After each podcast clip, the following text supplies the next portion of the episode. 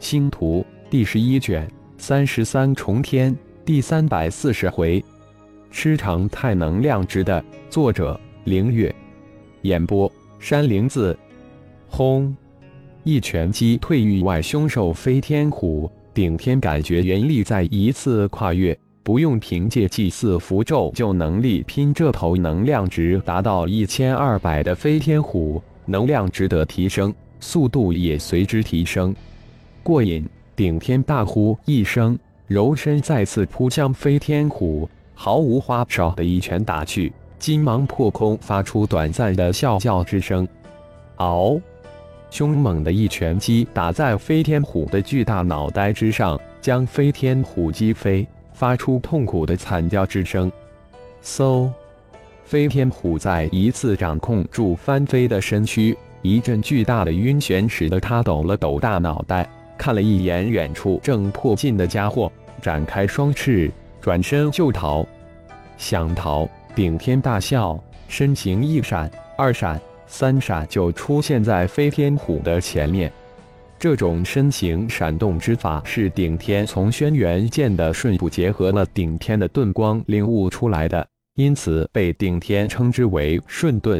虽然只是刚刚才领悟。但现在的瞬遁速度已经超越了轩辕剑的瞬步，飞天虎根本来不及躲闪，被顶天迎面一刀灭杀。紧接着施展摄魂咒，将还未来得及消散的飞天虎兽魂射出，然后一个红毛咒将飞天虎的巨大身躯托住，射出一滴精血，大手一挥，最后将飞天虎的尸体收入空间之中。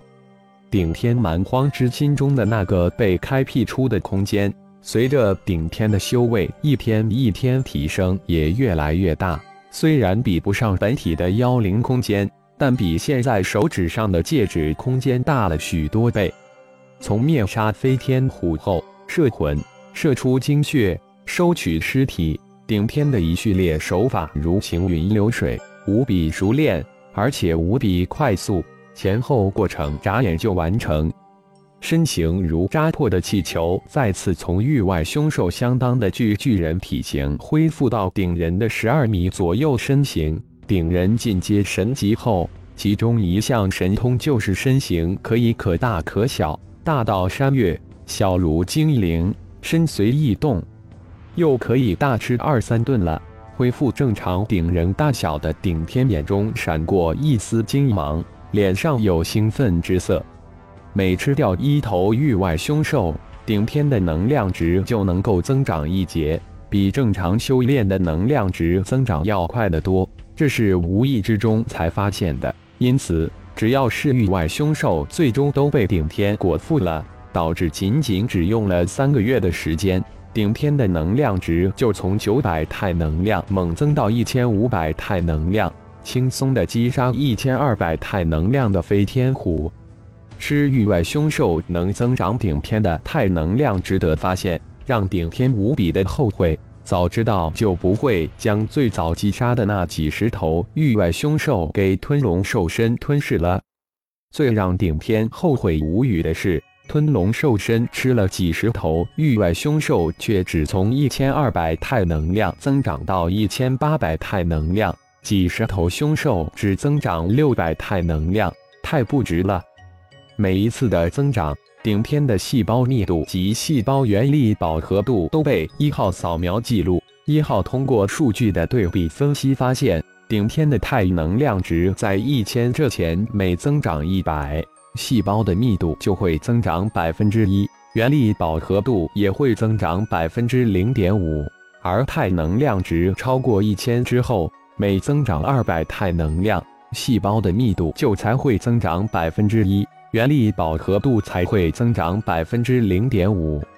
仅仅这二组值就能充分的说明，变化之身顶天肉体的巨大潜力，远远超过吞龙兽的潜力值。如果顶天达到吞龙兽身的境界，身体的太能量值将远远超越吞龙兽身。顶天仅仅潜心修炼爆五个月，太能量值就从六百狂增长到一千五百太能量值。一既然变化之身顶天能够通过吃域外凶兽肉快速增长太能量值，不能吸收蛮荒之气的本体也应该能吃域外凶兽肉来快速增长太能量值。顶天突然想到这是对本体的作用，心情顿时激荡起来。想到即做，顶天很快就找到一个巨大的山洞，将飞天虎的尸体取出来，剥皮。去内脏，架起烧烤，恢复成浩然本体。敞开肚皮，不到一个小时，一头巨大的域外凶兽飞天虎就进了浩然的肚子。强大的消化能力迅速无比的将飞天虎肉分解化为浩然的真元能量。八百五十太能量，居然增长了五十太能量。浩然被这个数值惊呆了。要知道。如果是变化之身顶天吃下去，最多增长二十太能量，而本体的转化率是变化之身顶天的二点五倍。浩然激动了，要知道这个值几乎很难增长，就是使用元晶修炼也增长不了多少，却没想到吃下区区一头域外凶兽就增长了五十太能量，真是太不可思议了，主人。通过消化得到的能量完全被肉体细胞吸收，混沌小宇宙完全没有摄取，而且本体的细胞密度、能量饱和度都远远超越变化之身的细胞密度和饱和度，因此增长快。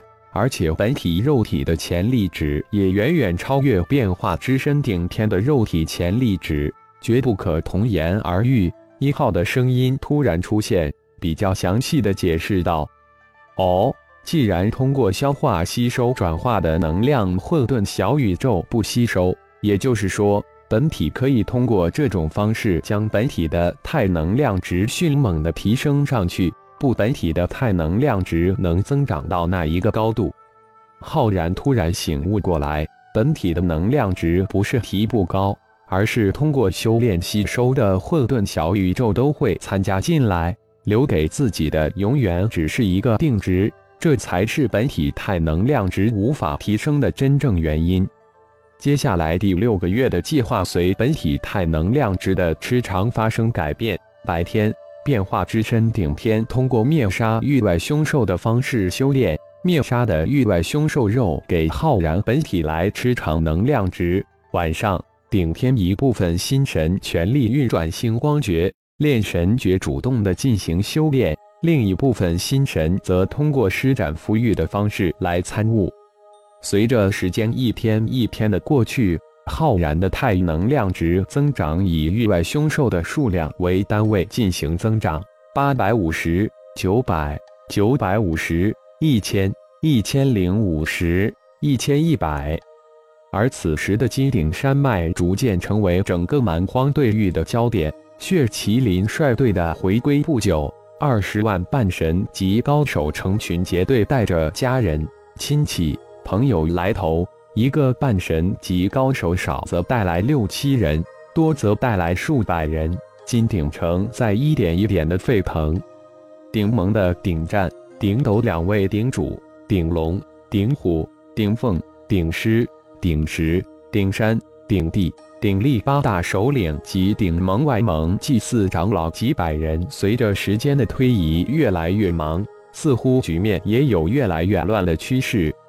无论是鼎战、鼎斗，还是鼎虎等八位首领，鼎盟外盟祭祀长老都出自几百人或是一二千人的部落，根本没有管理大型团体的经验。突然暴增的鼎盟，顿时让他们陷入焦头烂额的事物之中。而且是越忙越乱。所幸的是，乱源在低端，是半神级高手带来的家人、亲戚、朋友。而那些半神级战士一进入顶盟，就被编入顶石、顶山、顶地、顶力的战士部。突然膨胀的人口产生的问题也越来越多。最主要的问题是，二十万半神级高手都来自不同的蛮荒种族、不同蛮荒部落。有着不同的生活习俗，冲突在如此繁杂的环境之中是不可避免的，而且冲突也越来越多，冲突的级别也逐渐上升。感谢朋友们的收听，更多精彩章节，请听下回分解。